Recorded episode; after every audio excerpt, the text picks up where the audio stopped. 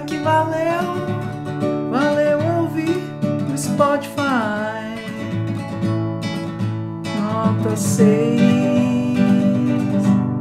ficou pra trás. Então, ouço nota 6, nota 6, valeu demais.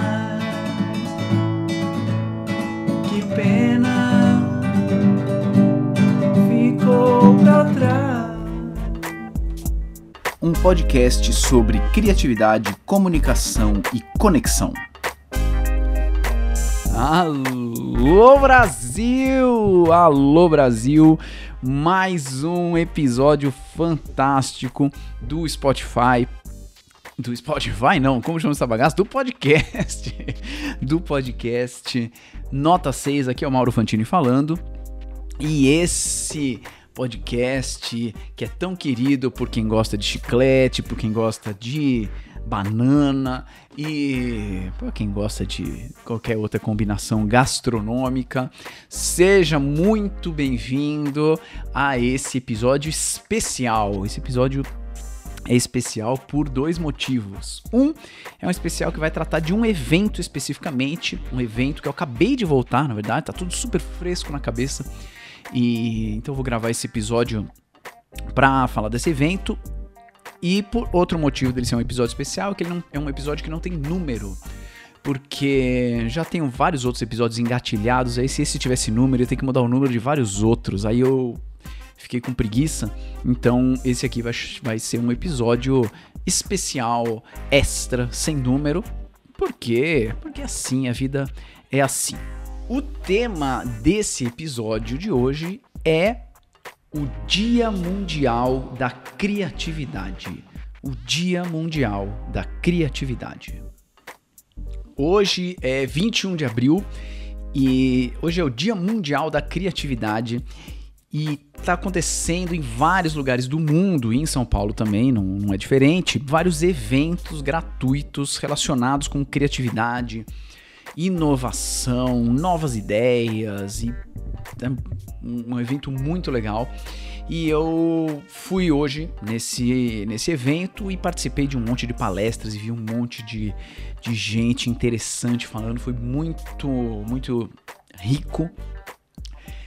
E tô aqui para compartilhar os meus insights desse evento que foi putz, super bem organizado, pessoas da área super relevantes, temas bem escolhidos. É muito, muito, muito legal participar de eventos que você vê que tem um cuidado por trás, a comunicação visual, é, muitos dos, dos mini eventos, das mini palestras ou bate-papos aconteceram aqui em São Paulo, é, aconteceram na região da Paulista, então, muitas coisas aconteceram na Livraria Cultura, que já é legal por si só, já é um ambiente super rico.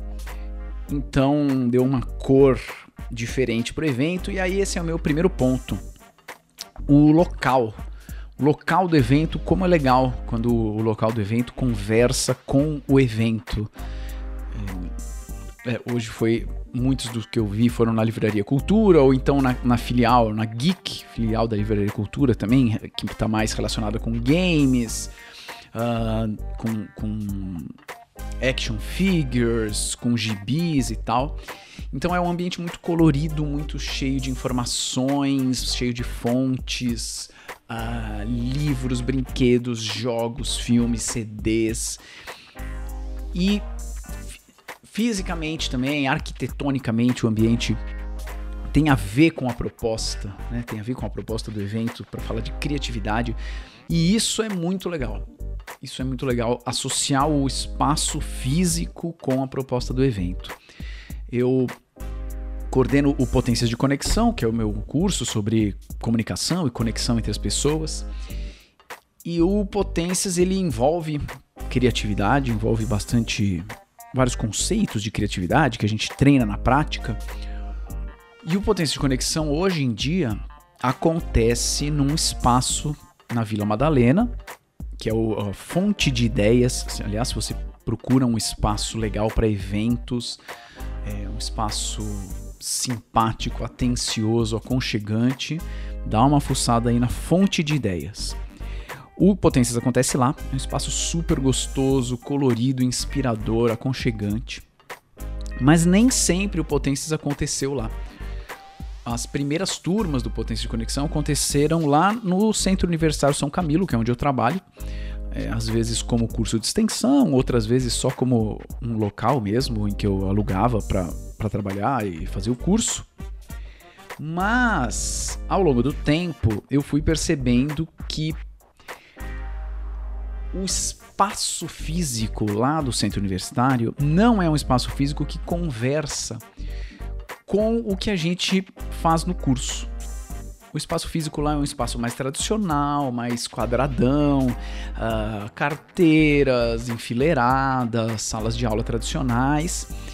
E o Potências ele ele sugere tentativas e pesquisas pouco tradicionais, pouco óbvias, sugere uh, coragem dos participantes de acessarem repertórios que não são sempre usados. Só que o, o ambiente não estava dizendo isso, o ambiente estava dizendo continue fazendo as coisas de um modo mais tradicional. Então, a partir de um momento eu percebi que a gente precisava trocar de ambiente para reforçar as mensagens que, que, que aparecem no curso. É claro que o ambiente é um dos fatores. Ele não é o único fator, não é o mais importante, mas ele é um dos fatores que influencia na jornada do aluno, na jornada de quem vai participar de um evento, de um congresso, de um encontro. É, ele é legal que ele fale a mesma língua e esse evento de hoje, lá na Livraria Cultura, que foram vários, vários eventos que eu vi lá, falava a mesma língua e isso foi muito legal. Outra coisa que. Outro que tá me batendo aqui na cabeça, agora, logo depois de eu, de eu voltar do, do, do Dia Mundial da Criatividade, é o seguinte. É é como é legal você poder alinhar as suas próprias expectativas dentro de você mesmo. Alinhar suas próprias expectativas dentro de você mesmo quando você vai para um evento. E o que eu tenho trabalhado atualmente são, são duas coisas é, quando eu vou participar de algum evento. Uma das coisas é eu tô lá para aprender alguma coisa. Eu tô lá para aprender alguma coisa. Então, se eu vou num Dia Mundial da Criatividade, ou no congresso de imunologia, ou num encontro de educação, ou numa palestra sobre empatia, o que quer que seja. O que será que eu vou aprender? Eu tô indo com esse mindset de o que será que eu vou aprender nesse evento. E tem um inimigo aí, tem um inimigo que é a sua experiência. Quanto mais experiência eu tenho num assunto, maior é a probabilidade de eu subir num salto e me blindar de novos aprendizados. Muito louco, mas quanto mais experiência eu tenho no assunto, maior é a possibilidade de eu me blindar de novos aprendizados, porque talvez pessoas estejam falando conceitos ou falando uh, uh, ideias que não são ideias com as quais eu convivo, uh, que não são ideias eu, com as quais eu concordo. ou então, às vezes, uma pessoa vai, vai expor algum, algum case, alguma história, algum resultado, e antes disso ela vai fazer alguma introdução. E se eu já estudei essa introdução, se eu já sei essa introdução, tem uma tendência de eu. De, de, dentro do meu cérebro já sabe entrar numa de. Isso eu já sei, isso eu já sei, não preciso prestar atenção. E aí, de repente, eu perco o final, a, a, conclusão, que é aquilo que eu não sabia, a conclusão, que é aquilo que eu ia aprender e tal. Eu perco porque eu já abandonei, uh, comecei a mexer no celular ou qualquer coisa assim. Então, tô indo com essa ideia de o que é que eu vou aprender hoje. E aí vem a outra coisa que também é prejudicada pela experiência, que é a seguinte: quanto mais experiente você é num assunto, seja ele qual for, menor é o delta aprendizado que você vai ter num evento. Que delta aprendizado, eu tô tirando isso do, da física, né? A gente estudava uh, velocidade média, é o delta S sobre o delta T. Delta quer dizer a diferença, né? Entre o espaço inicial e o espaço final, entre o tempo inicial e o tempo final. É, quando você vai num evento, o legal é que você vá num evento e aprenda alguma coisa. Mas, quando você é iniciante, normalmente os seus saltos de aprendizado, o, o seu delta aprendizado, é maior. Afinal de contas, você não sabe nada. Você é iniciante. Você está aprendendo a dirigir. Você vai numa aula, de, a primeira aula da, auto, da autoescola, meu, é um mundo de informações diferentes. E você dá saltos gigantes a cada aula que você faz quando você é iniciante. Conforme o tempo vai passando, já não são tantas coisas novas que você não sabe, afinal de contas você não é mais iniciante. E aí é que é legal alinhar as expectativas. É, isso vale para qualquer coisa, tá? Se você é oftalmologista e vai no congresso de oftalmo, se você é educador e vai no congresso de educação, qualquer coisa. Alinhar as expectativas de, putz, eu já tenho uma estrada, eu já tenho uma história. Eu, particularmente, estudo criatividade, leio a respeito, gosto muito do tema.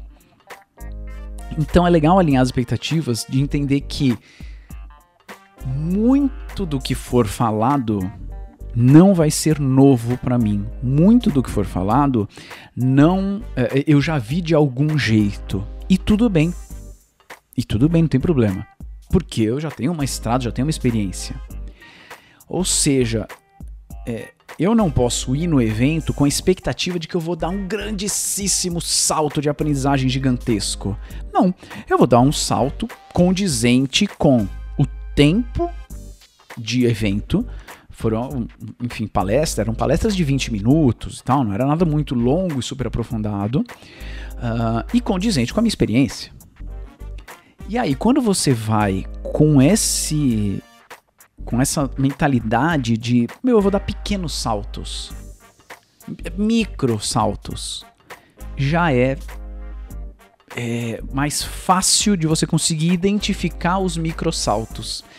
Olha só, você identifica mais facilmente os microsaltos se você já vai com a mentalidade de que você vai aprender microsaltos, caso seja um evento que fale de alguma coisa que você, de algum tema que você já estuda, de algum tema que você já domina. Então, essa essa expectativa é muito legal de você fazer esses acordos com você mesmo. E quanto mais tempo passa e mais a gente vai estudando algumas coisas, você tem a tendência de, faz, de participar de eventos que são da sua área, que são do seu tema. É legal alinhar essas expectativas com você mesmo. Ao passo, né, outro exemplo diferente é eu estou estudando marketing digital. Meu, eu sou biomédico, palhaço, e estou estudando marketing digital. Não sei nada de marketing digital, sou eu ignorante em marketing digital.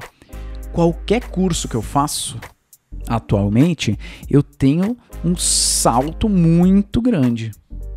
Afinal de contas, eu passo de ignorante para iniciado. Isso é um salto muito grande. Conforme o tempo for passando, se tudo der certo, se eu for ficando mais especialista em marketing digital, esses saltos vão sendo menores.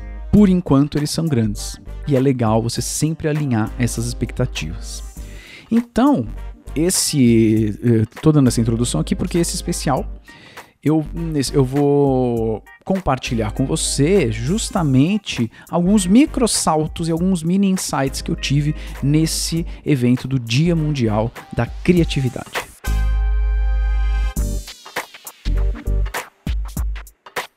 Então eu vou colocar aqui alguns insights que eu tive a partir de algumas pessoas que eu encontrei lá, que eu ouvi e vou focar nas, nas coisas novas, ou nos jeitos novos de se falar alguma coisa ou de se pensar alguma coisa. Tem muito disso também. É, você pode ouvir a mesma coisa de outro jeito, de repente ela te toca de um jeito diferente. Ou mesmo você pode ouvir a mesma coisa, a mesma ideia do mesmo jeito que você já ouviu, só que se você ouviu há três anos, de repente, há três anos você ainda não estava preparado para incorporar essa ideia. E depois de três anos você tá. Então, isso acontece também. É, então, um dos, a primeira palestra que eu vi foi do Mário Rosa. O Mário Rosa trabalha na Escola de Design Thinking. E ele estava falando sobre criatividade, sobre é, a visão dele sobre colaboração na criatividade. E uma das coisas é, muito que, que, eu achei bem interessante que ele falou é que ele acredita muito no poder da colaboração como, como combustível para a criatividade, na diversidade de um grupo como combustível de uma criatividade, eu concordo. É, e ele bateu na tecla de que a colaboração e a diversidade geram atrito. Quando você coloca pessoas com repertórios diferentes e crenças diferentes para discutir um mesmo tema e alcançar o mesmo objetivo, naturalmente acontece um atrito aí porque cada um acha uma coisa. E na opinião dele é bom esse atrito. É um, é um atrito criativo que é saudável. Eu achei interessante pensar nisso, no atrito criativo. E que tudo bem ter um atrito criativo, tudo bem ter divergências, faz parte do processo e deixa um processo uh, mais rico do ponto de vista de se criar alguma coisa nova, de se chegar a algum algum novo objetivo dentro de uma empresa, dentro de um grupo, dentro de uma família ou algo assim. Então, o que me marcou nem era o ponto principal que o Mário estava falando, mas o que me marcou foi bastante foi esse atrito criativo. Eu também vi uma palestra do André Mariano, ele trabalha com games, ele é designer de games. E, e uma das coisas que eu achei muito interessante foi o jeito que ele pensa games e como ele gosta de transformar um game em uma experiência. E aí ele contou de um de um game que ele desenvolveu num, num evento chamado é, é, são game jams, é, junto uma galera para fazer rapidamente, tipo 48, 72 horas, um jogo do zero.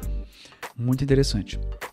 E ele participou de uma Game Jam dessa e criou um jogo que, segundo ele, era um jogo que era uma, tinha uma diversão ali do próprio jogo, dentro da tela ali do videogame, mas era um jogo que vazava, extravasava para fora da tela. Deixa eu explicar o que, que é isso.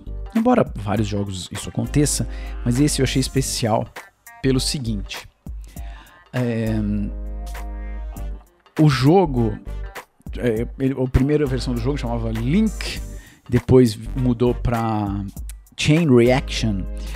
É, e é um jogo em que tem quatro, quatro personagenzinhos bem pequenininhos, assim, bem simplinhos, estilo Mario Bros e tal. E eles vão caminhando por, por umas fases com, com plataformas. E está rolando vários fogos aí, saiu algum gol no Campeonato Paulista. Ou a de São Paulo do Corinthians. Parênteses, parênteses. Eu já gostei muito de futebol, faz um, gostei bastante de futebol, acompanha, acompanhava bastante, gosto de jogar até hoje. É, mas conforme o tempo foi passando, eu fui parando de acompanhar porque eu comecei a achar, enfim, perder um pouco o encanto pelo esporte mesmo. Achei o esporte meio um pouquinho mais chato do que eu achava quando era pequeno. É, e também fui me envolvendo em vários outros projetos que eu achei mais interessante do que assistir futebol. E agora cheguei em casa e falei, ah, vou ver o segundo tempo aqui da final do Campeonato Paulista, porque é final, né? Final é mais legal. Não consegui ver 10 minutos. Oi, tá rolando os fogos aí. Vi 10 minutos, achei um porra, caraca, que jogo ruim. Que jogo ruim, não sei se é porque é, se, se fosse Champions League seria melhor, mas acho que também não muito, não. Que jogo ruim, eu eu vou gravar um episódio do podcast só para falar da minha proposta do futebol joinha, que é um, um, futebol com outras regras. Que essas regras que estão hoje já me cansaram, trava muito o jogo, me dá prazer nenhum de ver. Então por isso que eu tô gravando o podcast enquanto tá rolando o jogo. É, voltando pro André Mariano. Ele criou esse jogo em que tem quatro personagens e os personagens eles estão acorrentados. Todos os quatro estão acorrentados um no outro. E aí tem quatro joysticks em que os jogadores jogam e esses joysticks também estão acorrentados simbolicamente. Isso quer dizer que o que um personagem faz interfere no que o outro faz, porque puxa um carinha para lá, puxa um carinha para cima, para baixo e tal. Então é um jogo que trabalha muito a colaboração. A galera fica jogando e xingando. E, não, vamos, não, vai, vamos lá, vamos pular o buraco. Um, dois, três. E aí todo mundo pula e alguém não pula. E é, eu achei muito interessante. Um, um jogo uh, tecnicamente, visualmente simples, mas com um conceito muito legal deles estarem acorrentados e que gera um processo colaborativo, um processo de uh, vamos jogar em grupo muito rico.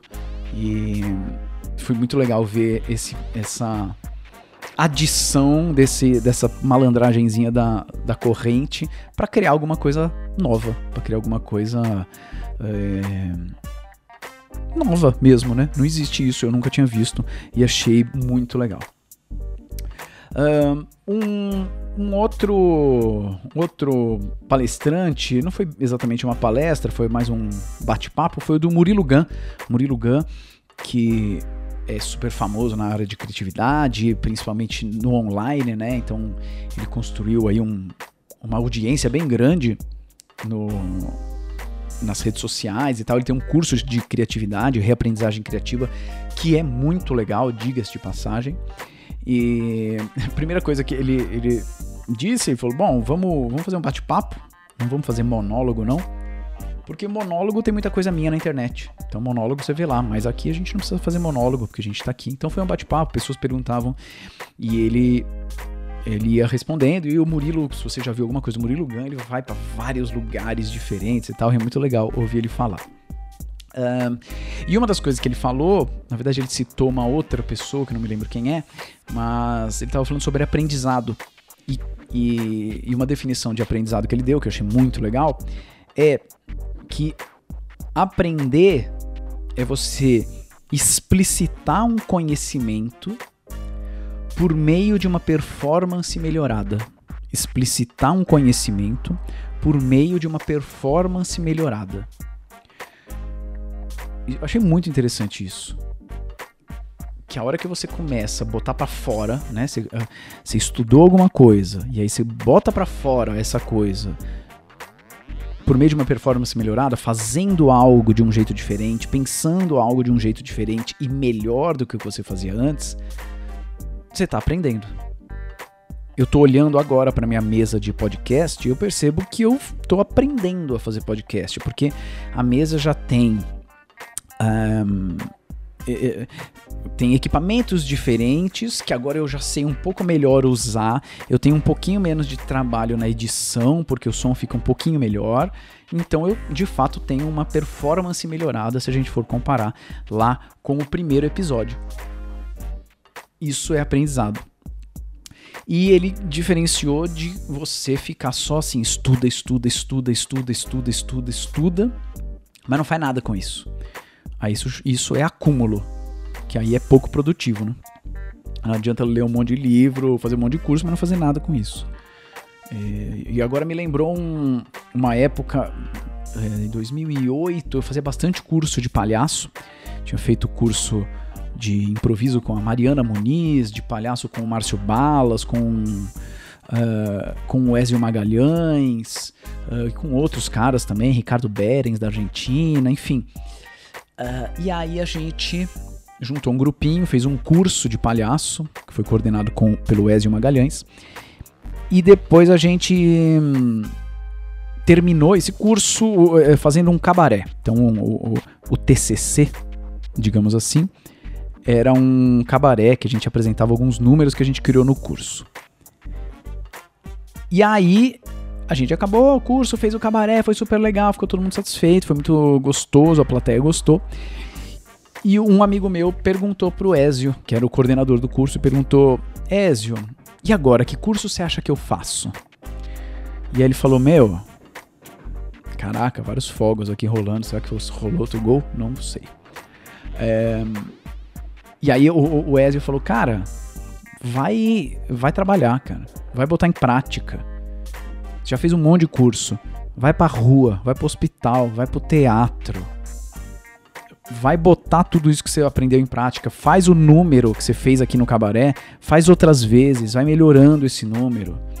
Bota em prática, quer dizer, vá melhorando a sua performance, até que daqui a pouco você vai chegar num platô, aí você vai sentir a necessidade de estudar mais um pouco, aí você melhora a performance, aí você chega num platô, aí você sente a necessidade de aprender mais um pouco, estudar mais um pouco e assim por diante.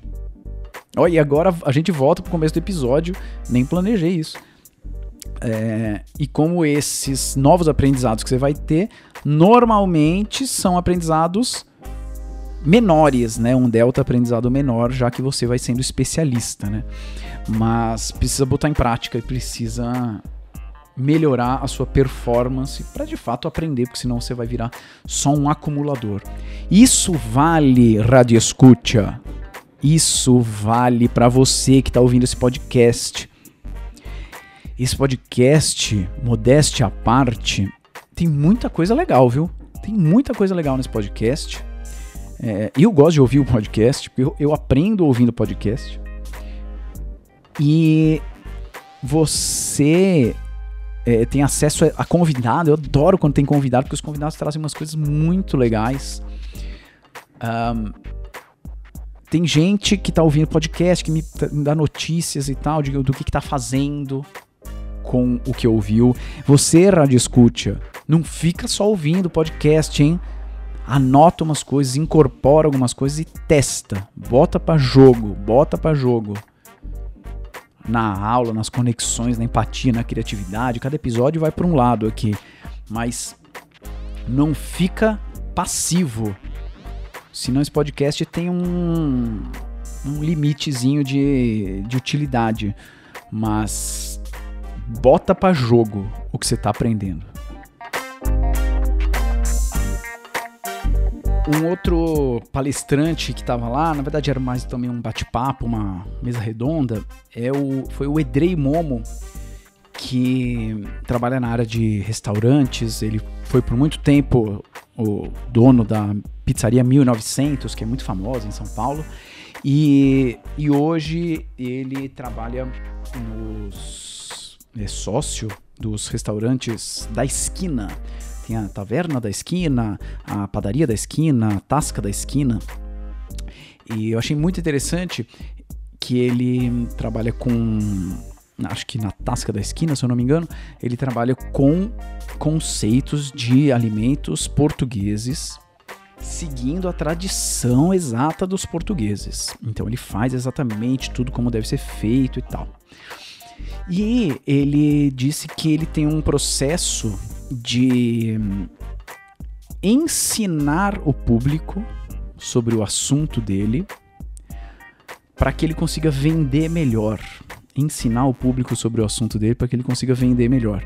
Por exemplo, é, disse ele, eu não sabia até porque eu não gosto de bacalhau, mas disse ele que lá em Portugal eles comem bacalhau de um jeito diferente daqui, que aqui se come com arroz e batata, mas que em Portugal se come só com um carboidrato. Então lá no restaurante dele é servido só o bacalhau só com a batata e que isso às vezes causa uma estranheza nas pessoas. E então ele tem um trabalho de, de explicar a origem, de explicar por que, que eles fazem do jeito que eles fazem. Eles têm um prato que é uma lula, que eles fazem lá num forno de infusão e tal, que deixa a lula de um jeito todo especial.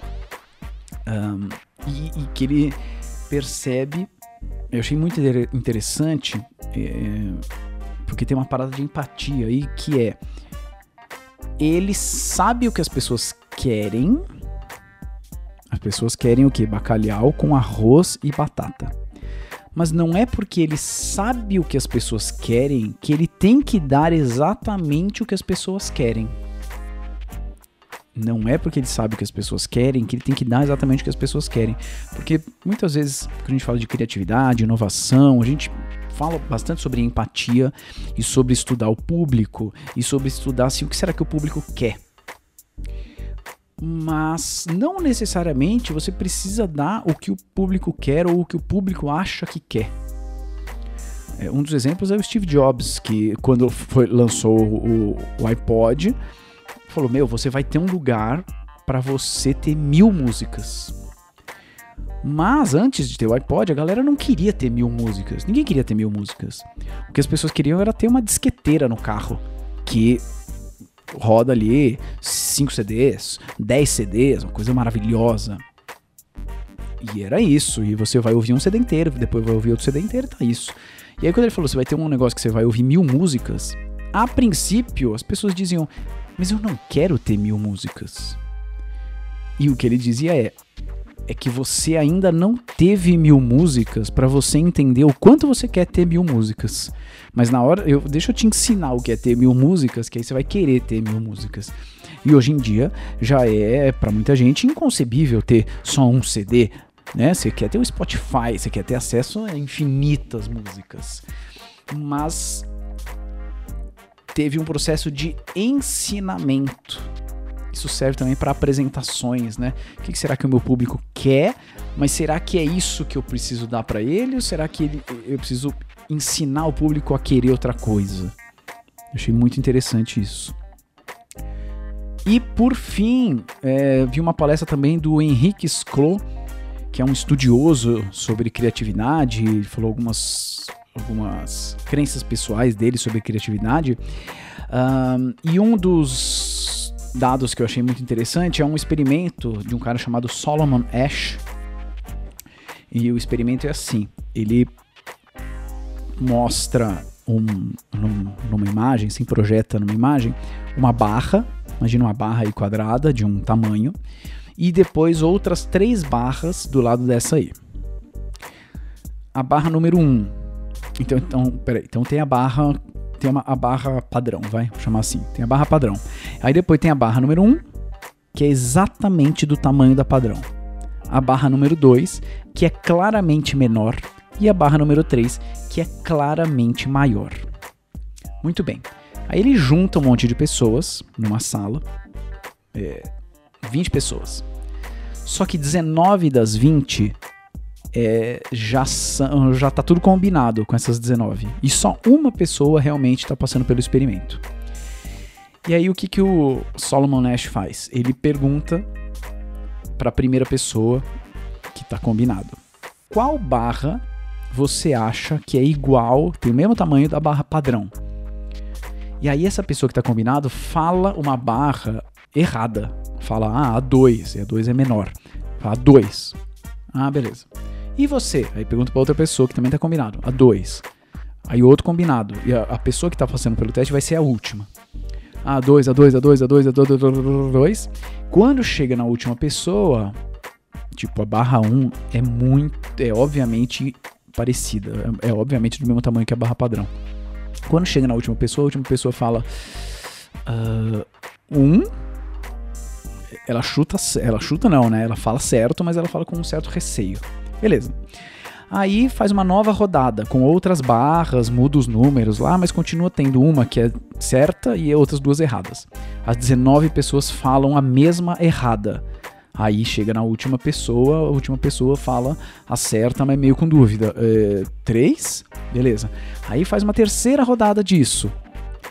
Aí todas as pessoas, as 19 pessoas falam alguma barra errada. Quando chega na última pessoa, o pesquisador viu que 70% das vezes a última pessoa acaba concordando com os demais e falando a errada também. Ah, não, é a 2, é a 2 total. Falando a barra errada que não é do tamanho da barra padrão. E, e o Henrique Sklo levou isso é, para a conclusão de que a gente tem uma tendência a, a, a a botar um peso maior na vontade de pertencer, de pertencer a um grupo, de, de não contradizer crenças, códigos e valores, do que da vontade de falar a verdade. E isso é muito interessante quando a gente fala de criatividade, isso é muito interessante, isso me remeteu muito pro curso uh, sobre comunicação que eu coordeno junto com o professor Daniel Bargieri, lá na, no Instituto de Ciências Biomédicas da USP. E lá a gente lida, os nossos alunos são pós-graduandos que vão em breve defender a tese de doutorado.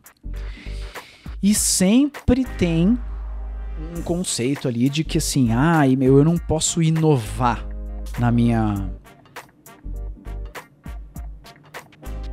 tese, eu não posso. eh, eh, eu não posso inventar, eu não posso ser divertido, eu não posso ser engraçado no momento da tese, porque, porque ninguém faz isso. Veja, não é que tem uma regra dita, escrita, não, você tem que usar slides de tal jeito, não, você não pode fazer um teatro, não, você ah, ah, não pode fazer uma piada, você não pode usar um meme ou qualquer coisa assim, não tem nada escrito. Mas existe um código, existe uma crença não, não formal de que não se faz isso, porque ninguém faz. E aí a galera fica meio receosa e, putz, ai, acho que eu não vou fazer e tal. E o trabalho, o nosso trabalho do curso, ele fala um pouco de apresentações, técnicas de apresentação, mas eu acho que ele é um curso muito mais de coragem do que de qualquer outra coisa. Coragem de não necessariamente seguir o padrão, caso você ache que não vale a pena seguir o padrão. Olha, várias coisas, né? Mini coisas. É, es- esses pequenos aprendizados, por enquanto, o que eu vou fazer com eles? Por enquanto, nada. Eu acabei de chegar, é, domingo, acabei de chegar do evento. Mas eles estão registrados, tanto no meu Evernote, no meu celular, como no meu caderno. Estão registrados aqui no, no podcast também. Mais um motivo para fazer podcast é registrar essas coisas que eu penso.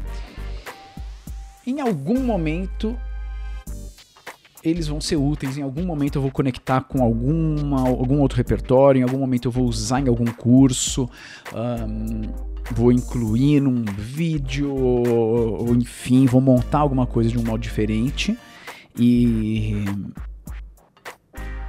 vão partir para um, novos aprendizados, novos delta aprendizados. Ah, por exemplo, uma performance melhorada que eu já quero fazer com base na, na parada do aprendizagem. Quando os alunos me perguntam assim, ah, o que, que vai cair na prova? Meu, eu vou parar de falar isso. Eu vou parar de usar essa expressão. É, Quando você fala assim, ah, o que, que vai cair na prova? Parece que, que é um. Tem uma nuvem de conceitos, uma nuvem teórica de conceitos sobre imunologia.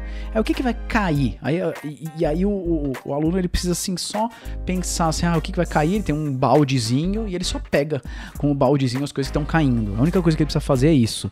É, é tentar acertar qual que é o parágrafo do livro que vai cair na prova. E eu tô achando que esse verbo é péssimo.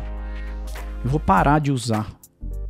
Ah, o que vai cair na prova? Tudo bem, se o aluno vai me perguntar isso, esse é o vocabulário dele, o que vai cair na prova?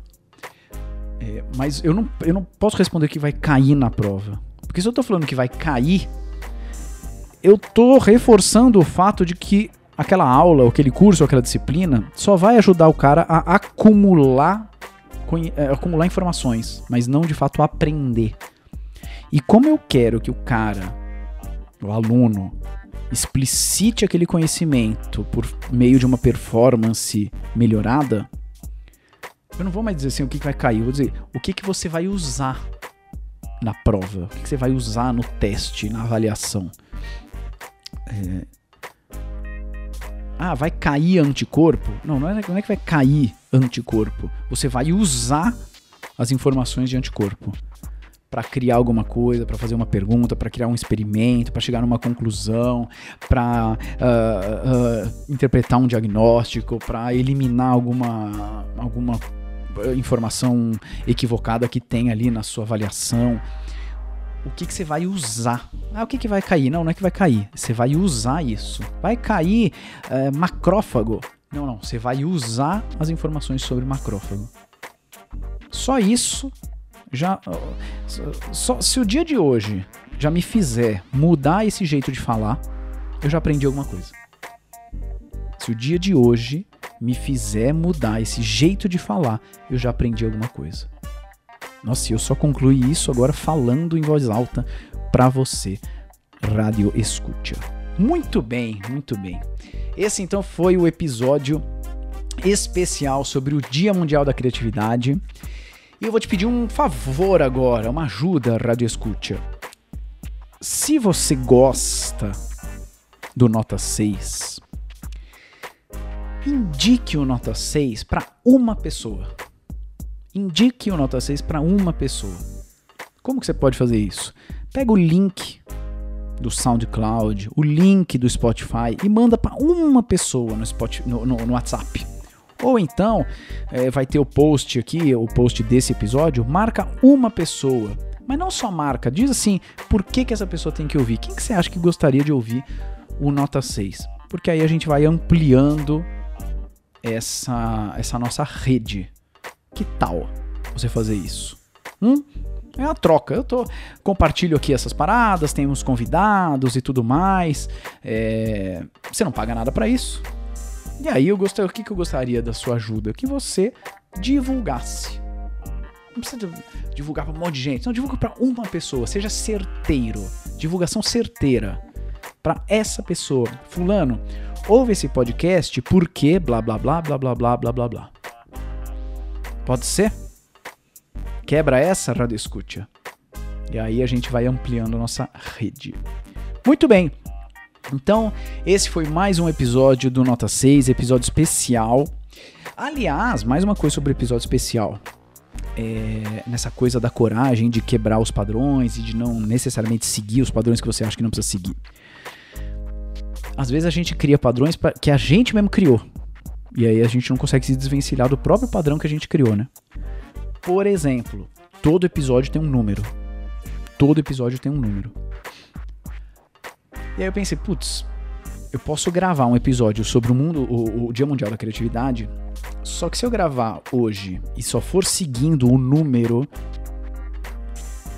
esse episódio vai sair, vai ser o 30 e tantos, ele vai sair lá em julho, sei lá, alguma coisa assim.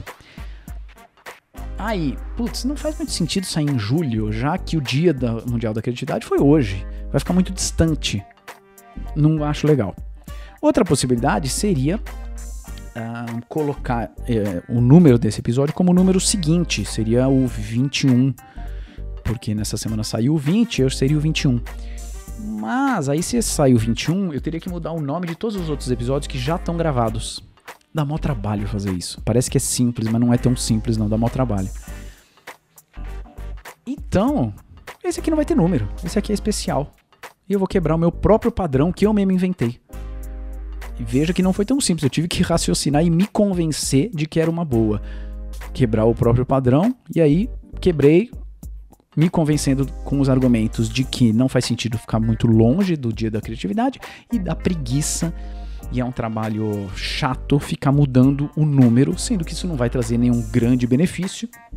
E é só manter um padrão que eu gosto porque eu inventei. Então, terminando esse episódio, ter, é, quebrando o meu próprio padrão. A gente se vê no próximo episódio do Nota 6. Tchau!